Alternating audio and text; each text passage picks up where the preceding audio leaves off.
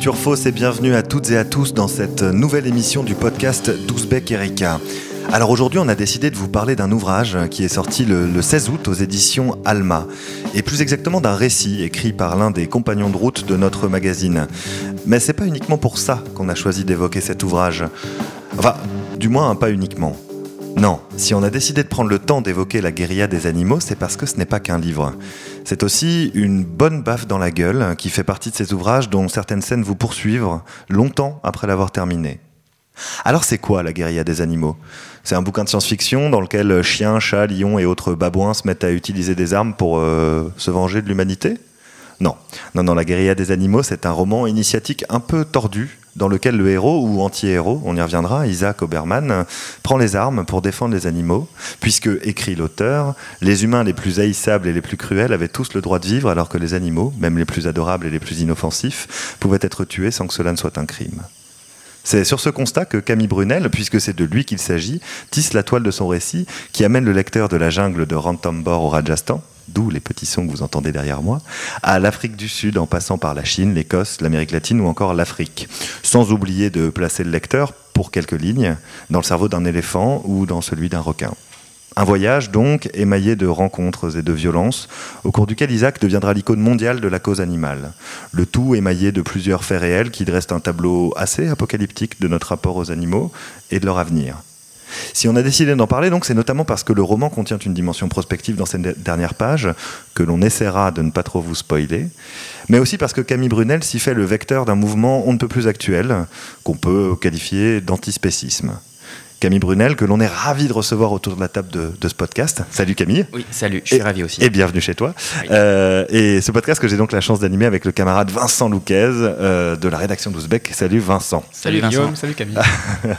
Un podcast donc très masculin. Euh, on va commencer Camille, puisque tout le monde ne te connaît pas autour de cette table-ci. mais est-ce que tu peux te présenter rapidement à nos auditrices et auditeurs et surtout expliquer pourquoi t'en es venu à écrire un livre, un récit, un roman sur cette question-là. Oui. Tu, me diras quelles scènes t'ont poursuivi aussi tout à l'heure? Il y en a un certain nombre. Je, ouais, je pourrais en parler au cours du, au cours du podcast. Euh, sinon, ben, moi j'ai fait des études de lettres et puis j'ai été prof de lettres pendant 7 ans.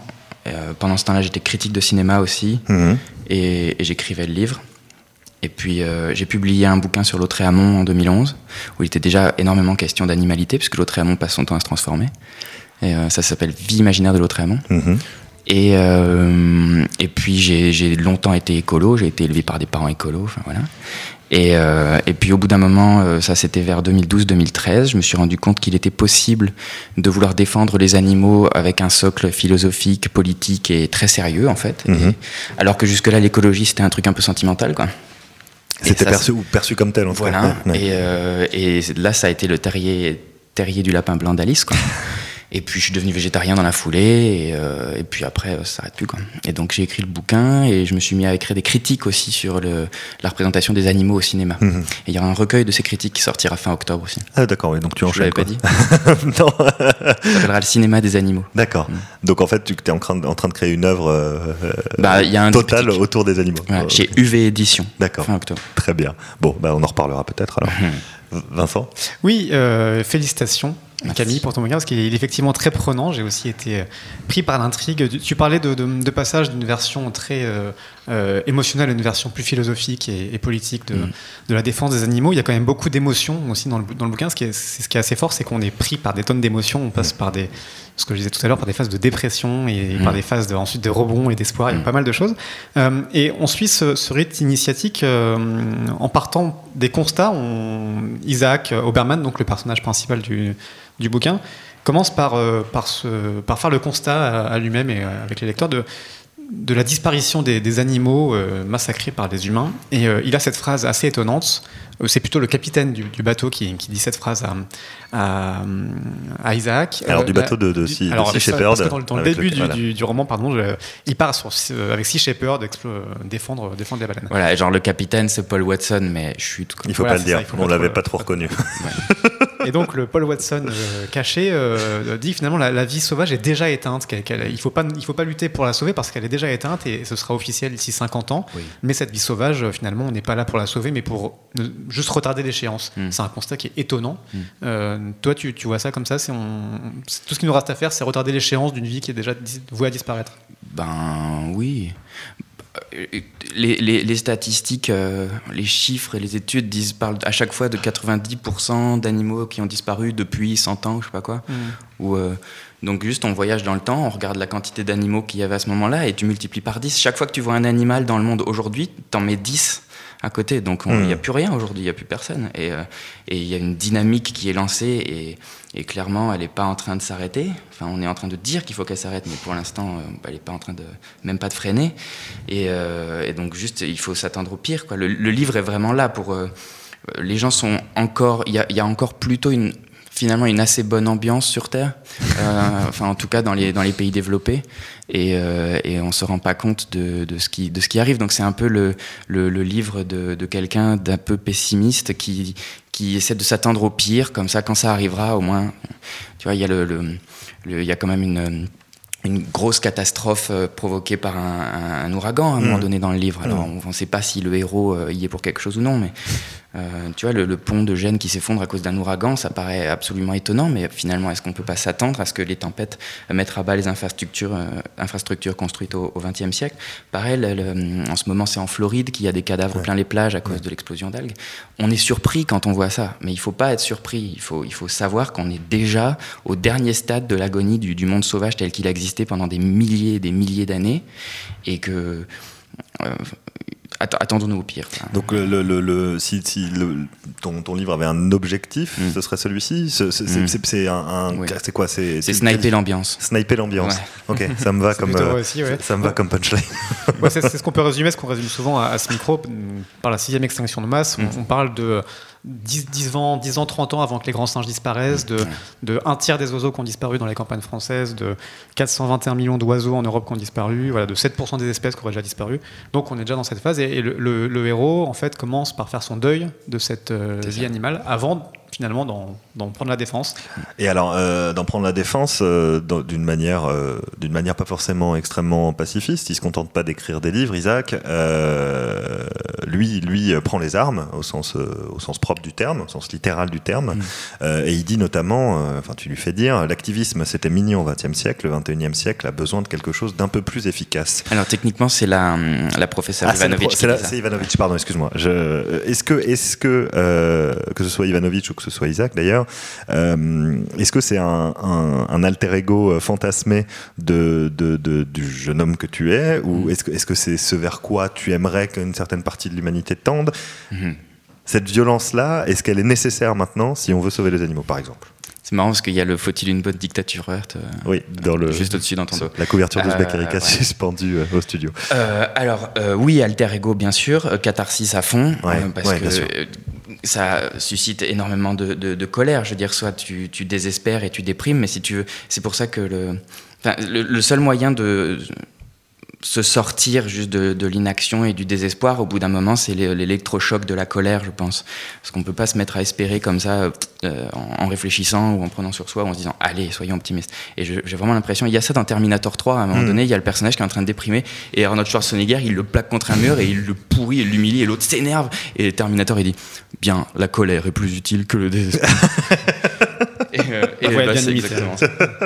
Ah, j'ai pas fait l'accent autrichien. La colère est plus utile que le désespoir. Euh, oui, c'est tout à fait une phrase que pourrait prononcer euh, bah, Il y a un truc comme ça, et, donc le, quand on finit le livre, normalement, il faut être je pense qu'il y a suffisamment d'informations de, de, et juste que le, livre transpire d'une sorte de désespoir animaliste comme ça, dont on sait qu'il a de bonnes raisons d'être, mmh.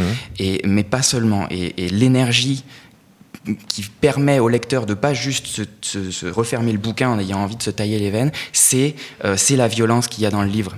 Et qui est pas alors évidemment c'est pas une apologie de la violence puisque les humains étant des animaux on n'a pas le droit de les tuer non plus du coup. Euh, c'est pour ça qu'évidemment il y a un gros paradoxe dans le bouquin.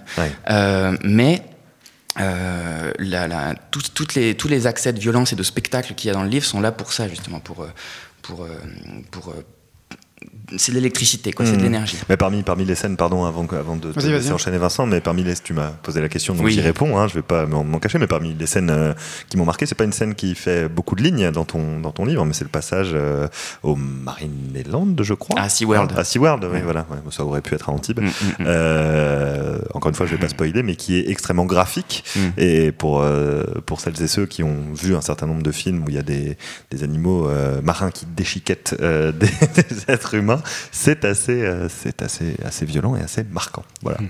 ça fait Ouais. partie des scènes. Il y en a d'autres. On reviendra, je pense, sur cette, euh, ce, Ouais. ce débat sur la violence.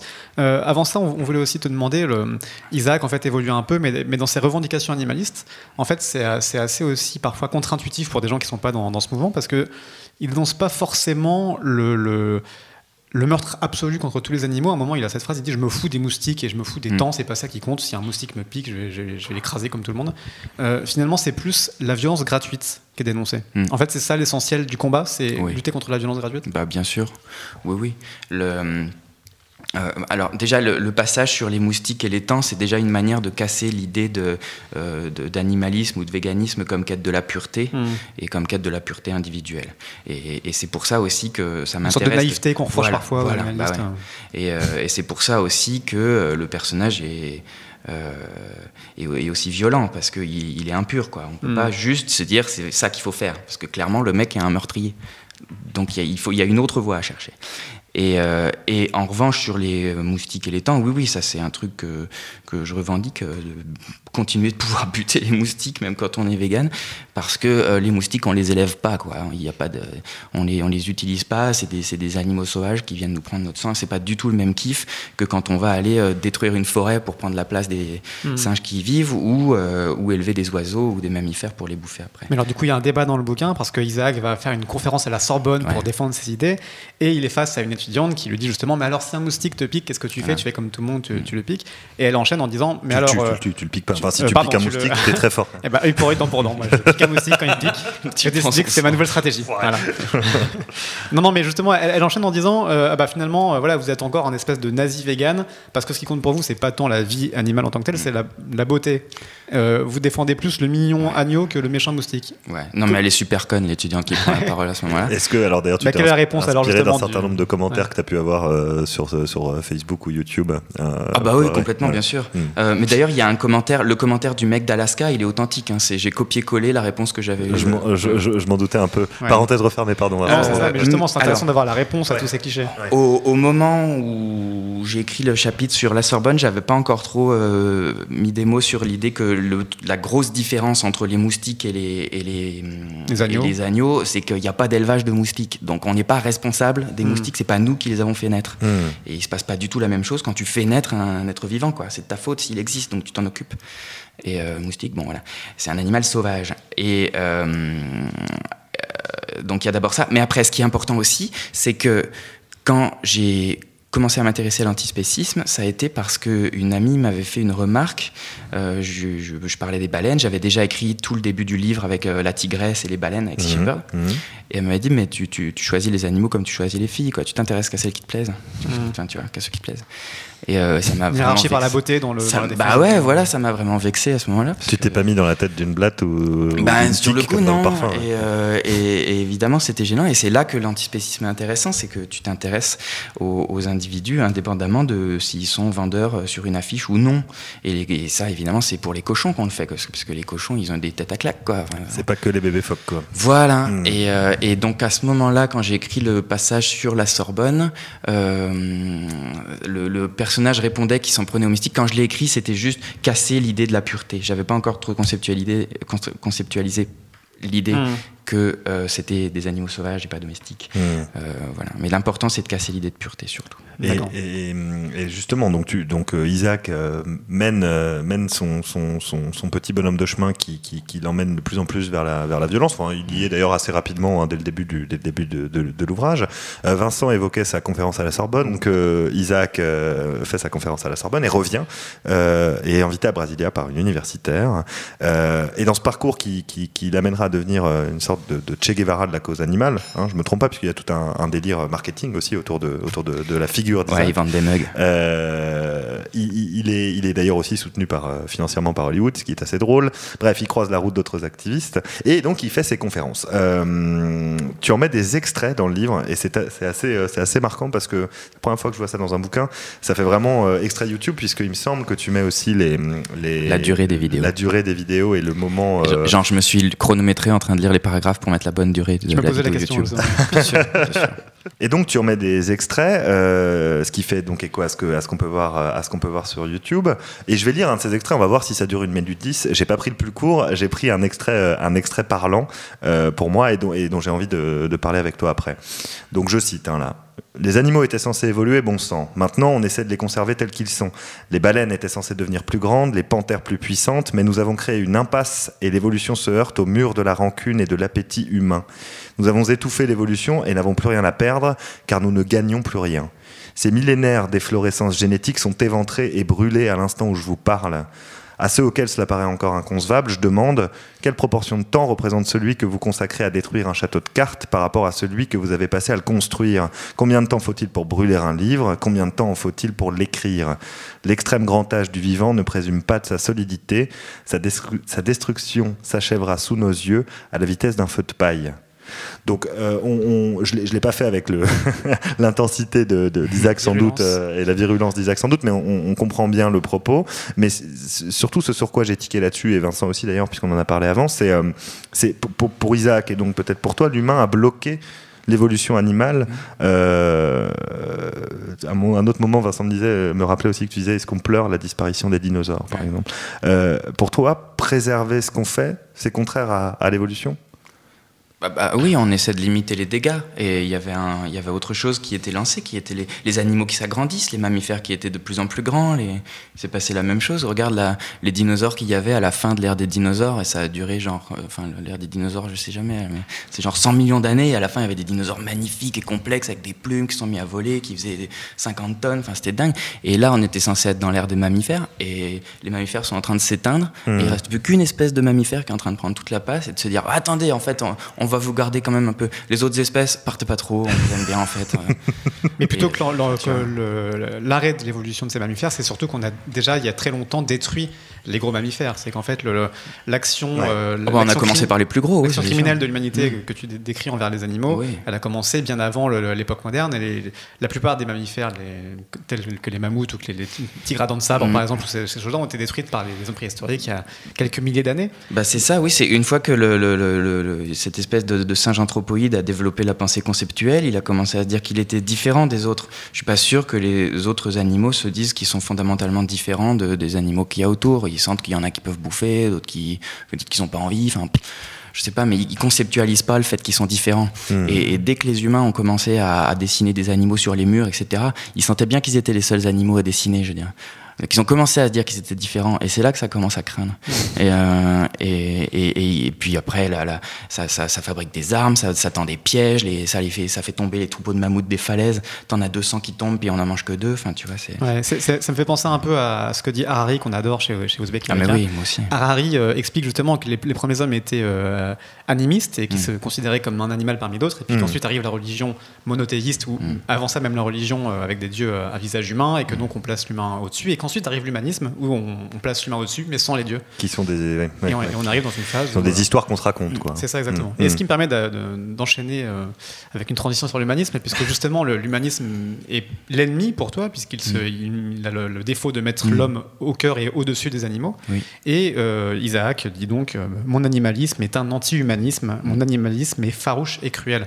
Ce qui est une réponse déjà entre lignes aux critiques passées et futures qu'on formule. Puisque, oui, c'est une façon de les, les troller, de couler le bateau moi-même, c'est comme Astérix.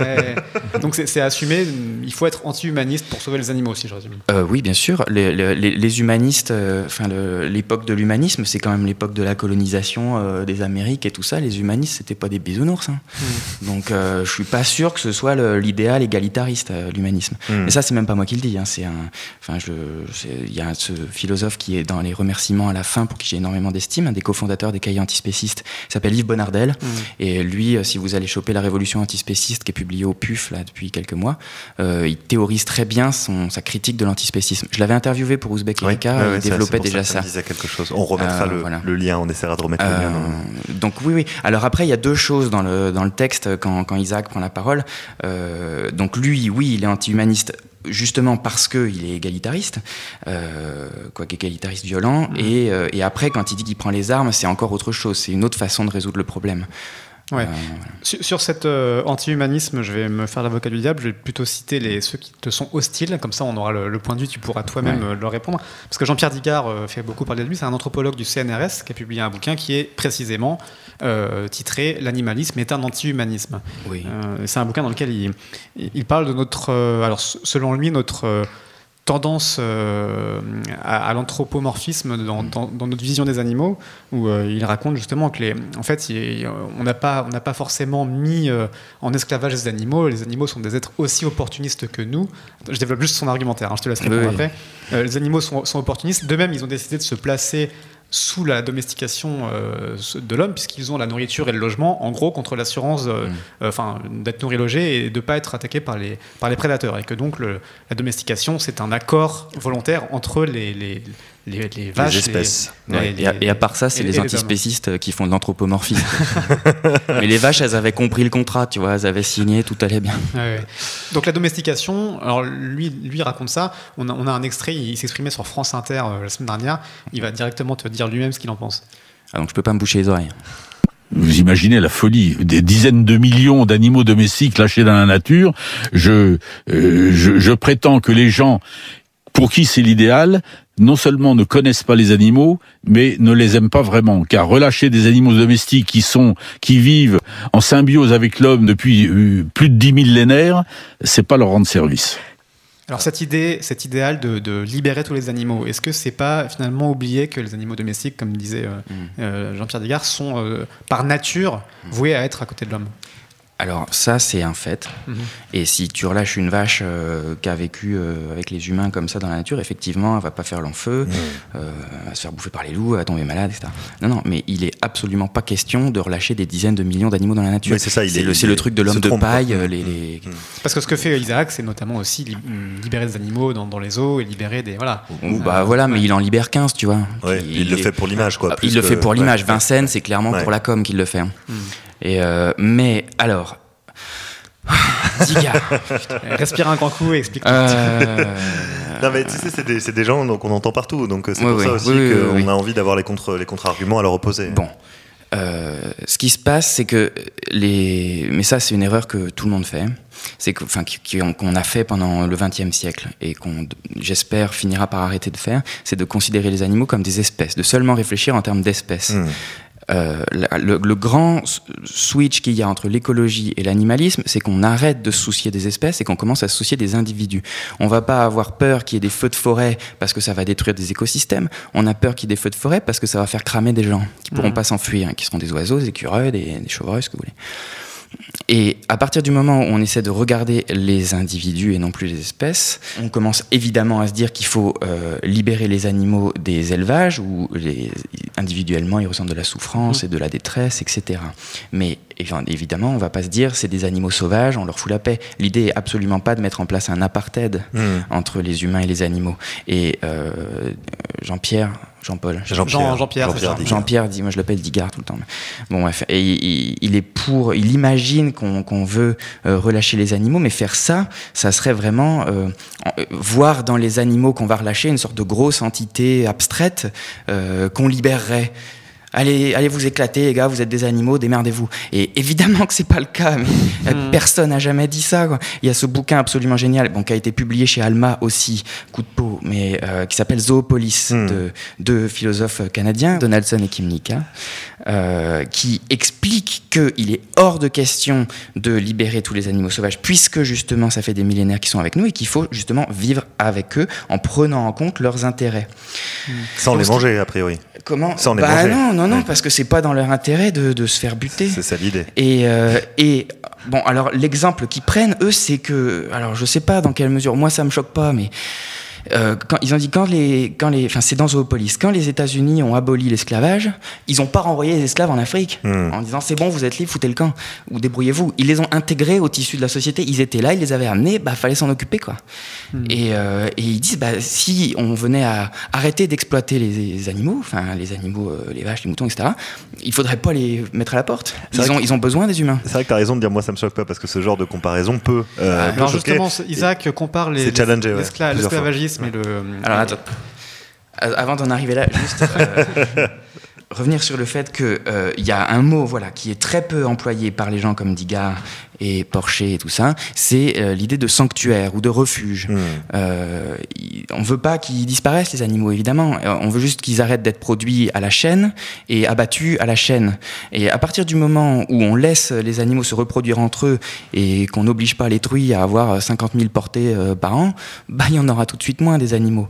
Donc ce sera beaucoup plus facile de s'occuper d'eux dans des sanctuaires ou des refuges, etc. Et il y aura forcément un modèle économique qui sortira de ça, c'est hmm. sûr. Hmm. Les humains, s'ils sont bien forts pour un truc, c'est faire du pognon avec n'importe quoi. Donc s'il y a besoin de faire du pognon avec des animaux vivants, on trouvera, il faut juste avoir envie. Mais donc la valeur qui, prône, qui, est déterminante dans, l'animalisme, si j'ai bien compris, c'est faire, faire prôner l'individu sur l'espèce, et derrière ça, c'est la notion de, souffrance qui est importante. N'importe quel être vivant a une capacité à souffrir, donc il a des droits, des droits à avoir, et tout le droit des animaux, et ce, genre de choses. Ouais, alors, et du coup, ce qu'il faut dire, c'est n'importe quel être sentient. Hmm. Parce que euh, les plantes, c'est des êtres vivants aussi, mais elle souffre pas. Enfin, je sais qu'il y a des tas de bouquins sur l'intelligence des plantes, etc.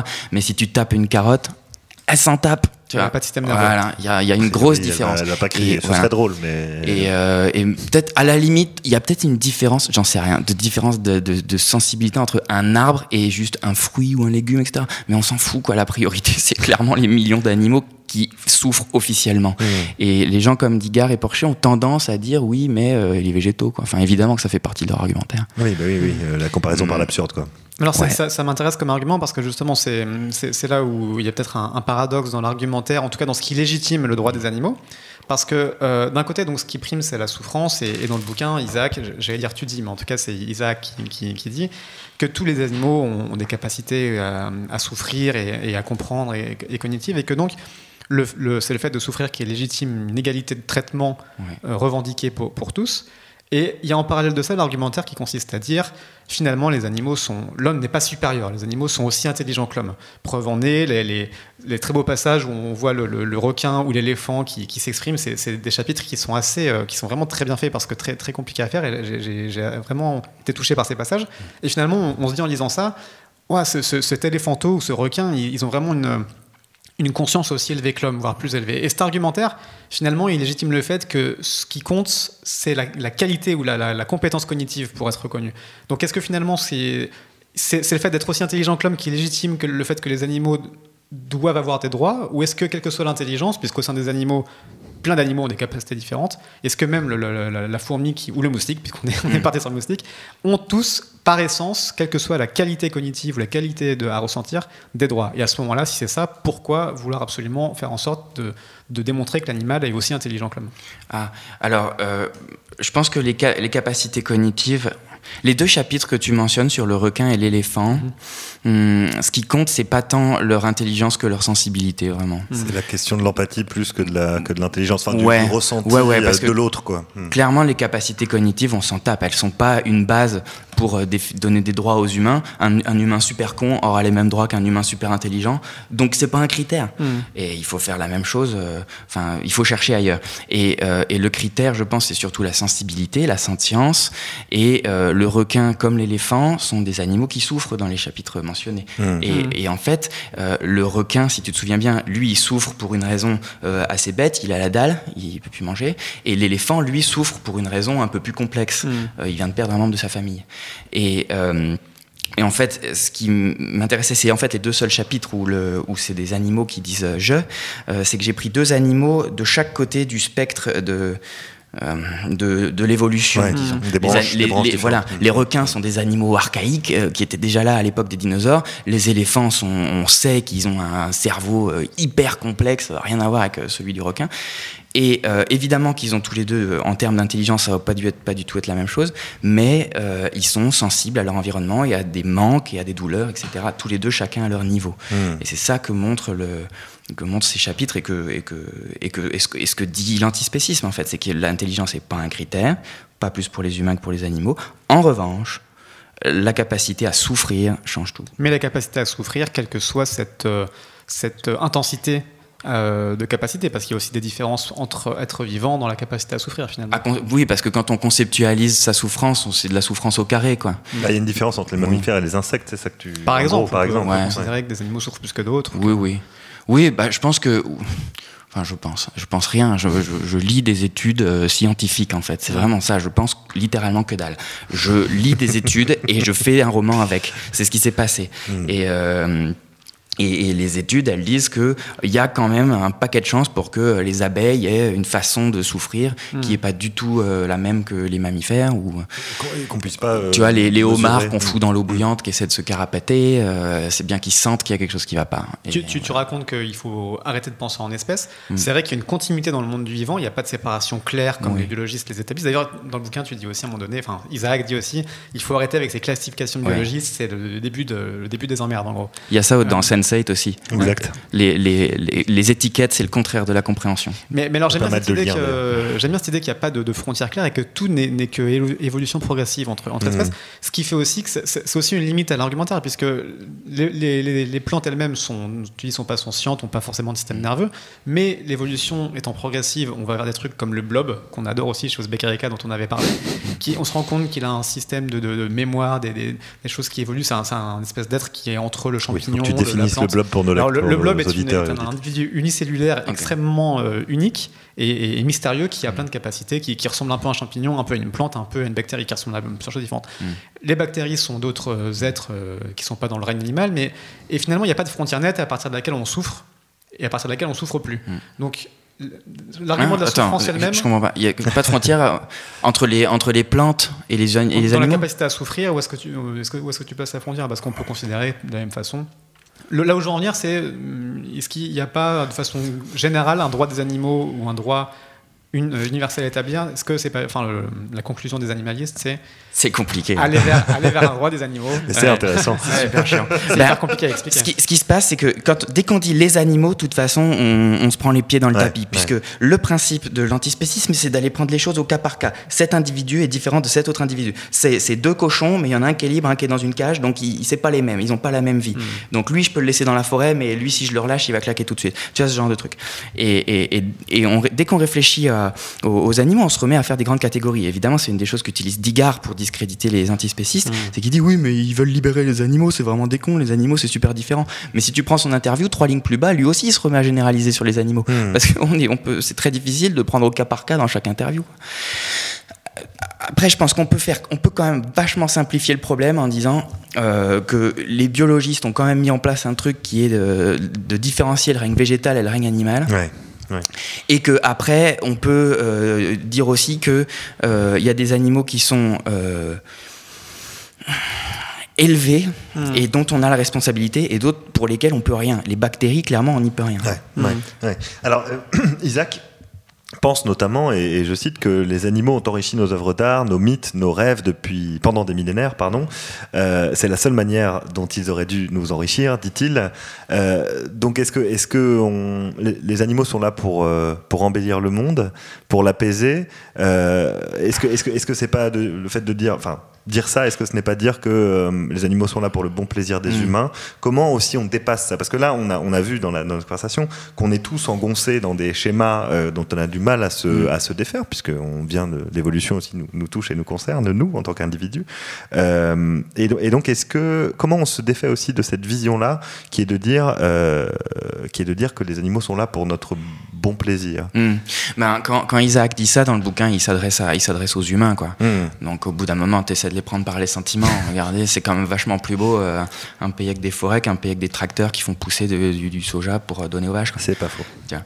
Euh, donc oui, si, c'est un argument anthropocentriste, bien sûr. Et, ce qui se passe, c'est qu'il il fait feu de tout bois, le Isaac. Donc, euh, et c'est plutôt situé vers le début du bouquin, ces arguments-là, je crois. Tout à fait. Et c'est quand il est encore dans la sensibilité écolo, les tigres et les baleines. En fait, le livre évolue petit à petit. Alors, à aucun moment, il devient vegan, abattoir, machin.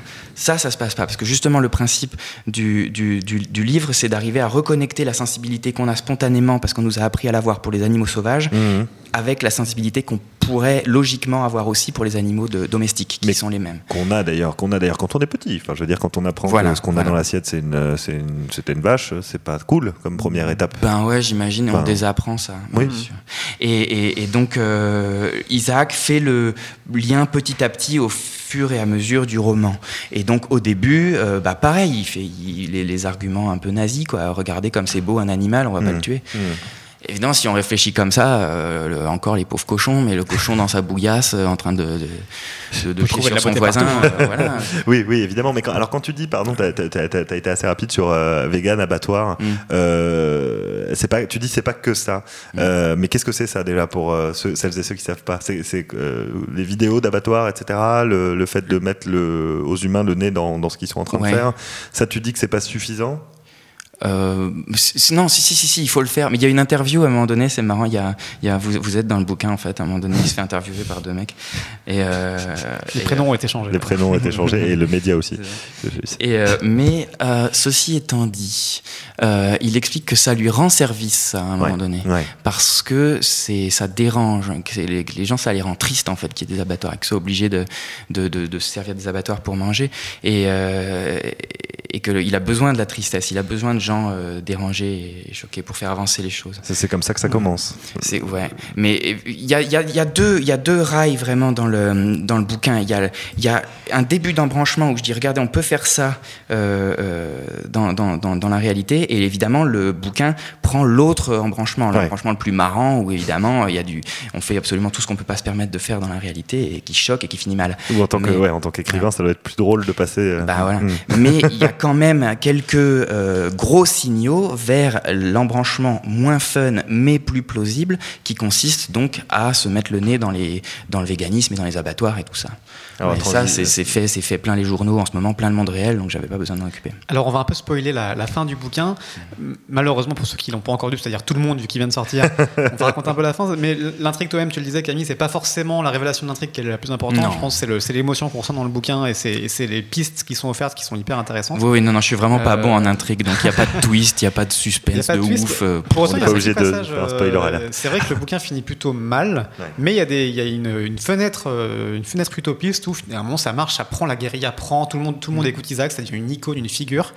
Euh, un genre de Nelson Mandela parce qu'il est emprisonné au moment où tout le monde l'adore le, un peu. En plus violent, c'est pour ça que je disais Che Guevara. Oui, voilà, tu vois, en, plus, en Che Guevara, effectivement. En plus militaire. Et donc l'ONU met en place une déclaration du droit des animaux. Euh, les animaux ont leur propre territoire. Il y a des, des États animaux, euh, des genres de sanctuaires, comme tu dis, qui sont mis en place. Ça, c'est Zoopolis qui l'évoque.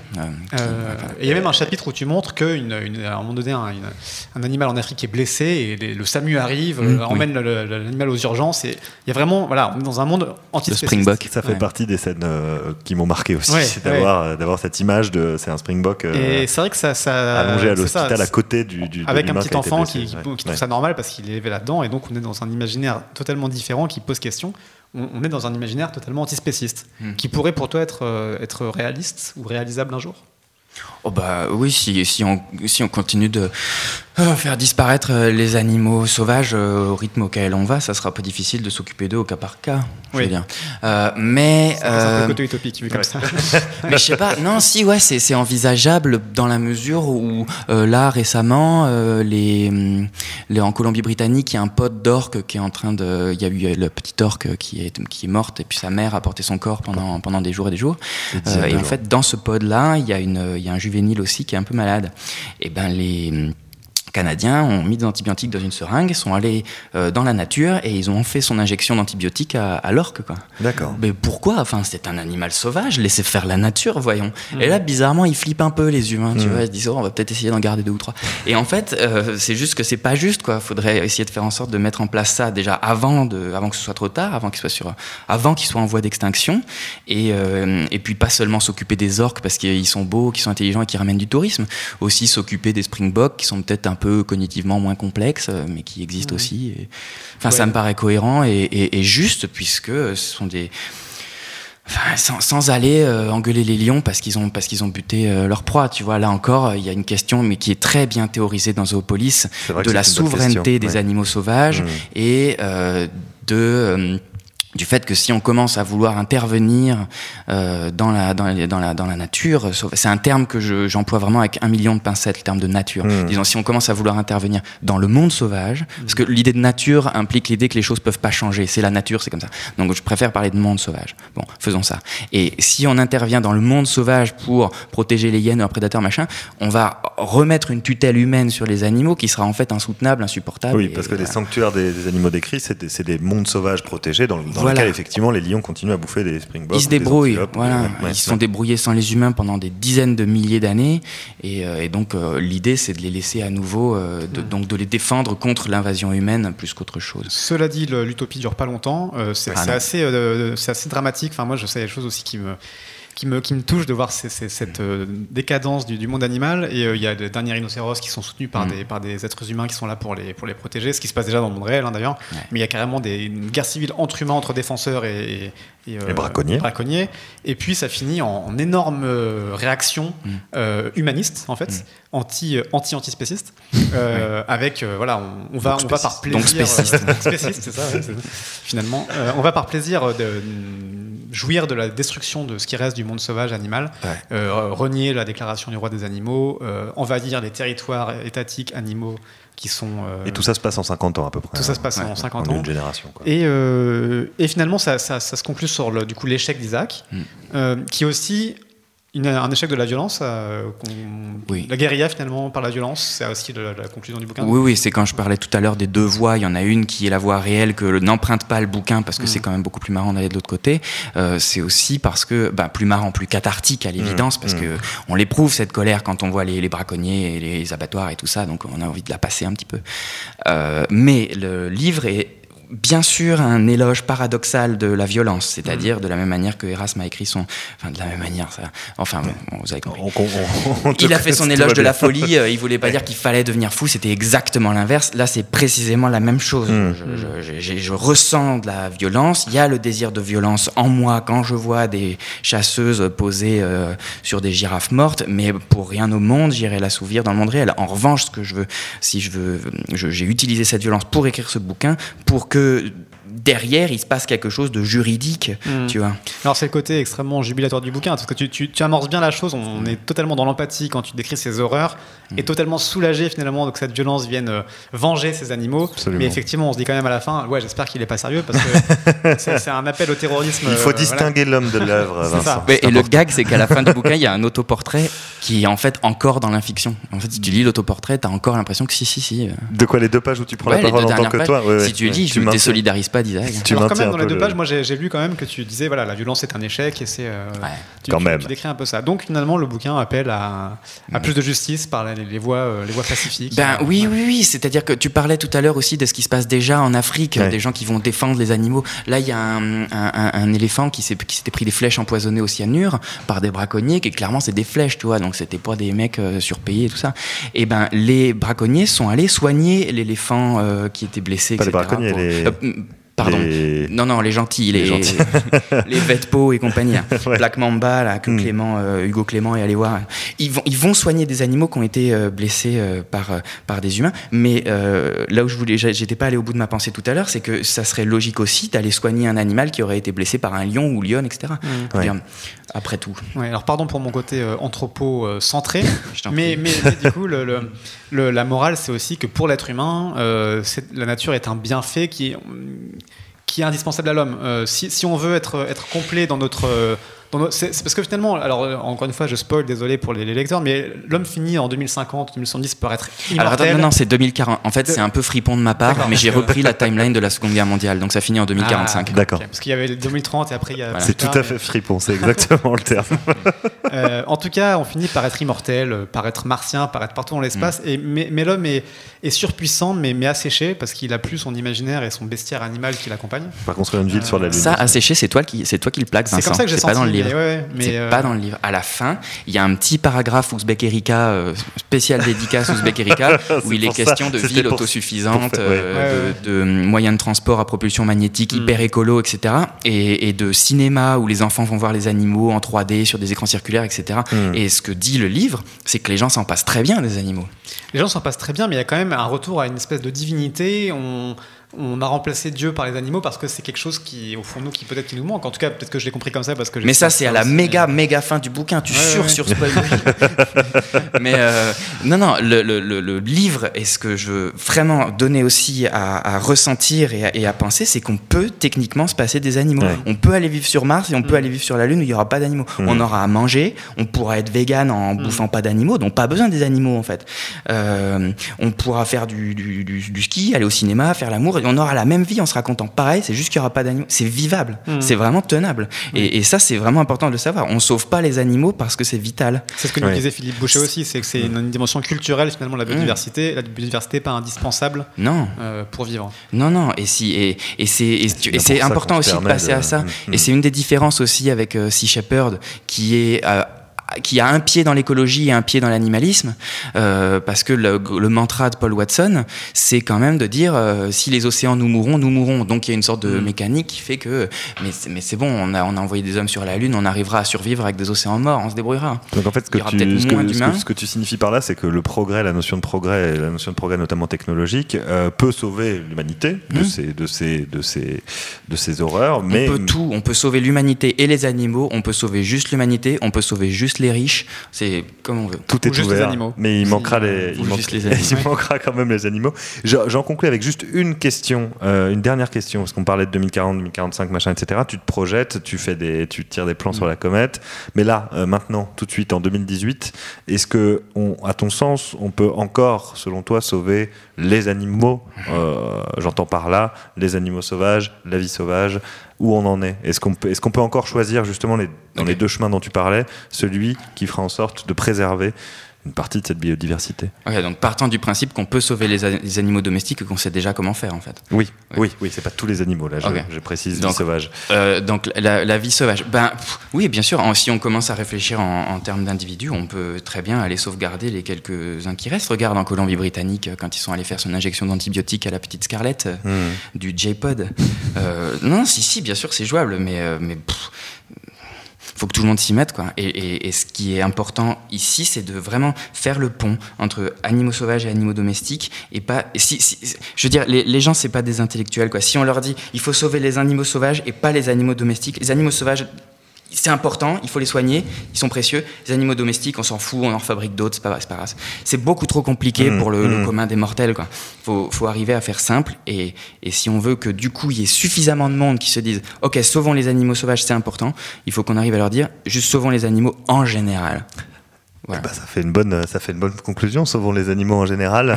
Euh, et en particulier chaque individu. Et en particulier chaque individu. bien compris le message. Euh, on a bien compris le message. On a, j'espère que ça a été la même chose pour nos auditrices et nos auditeurs. J'ai plus compris moi en tant que, en tant que personne intéressée, mais pas forcément très compétente dessus, ce qu'était l'antispécisme. C'était clair. Ouais, merci, euh, merci beaucoup Camille de ton temps. merci d'être venu nous rendre visite, même ah, si tu es ici un peu chez toi. merci Vincent. Merci à Roman derrière la, la console qui n'avait pas encore lu le livre, donc désolé si on t'a si on t'a un petit peu spoilé. Euh, lisez, lisez la guérilla des animaux, et puis euh, et puis écoutez, écoutez-nous, abonnez-vous, tout ça, tout ça, et, et faites euh, faites le bien autour de vous.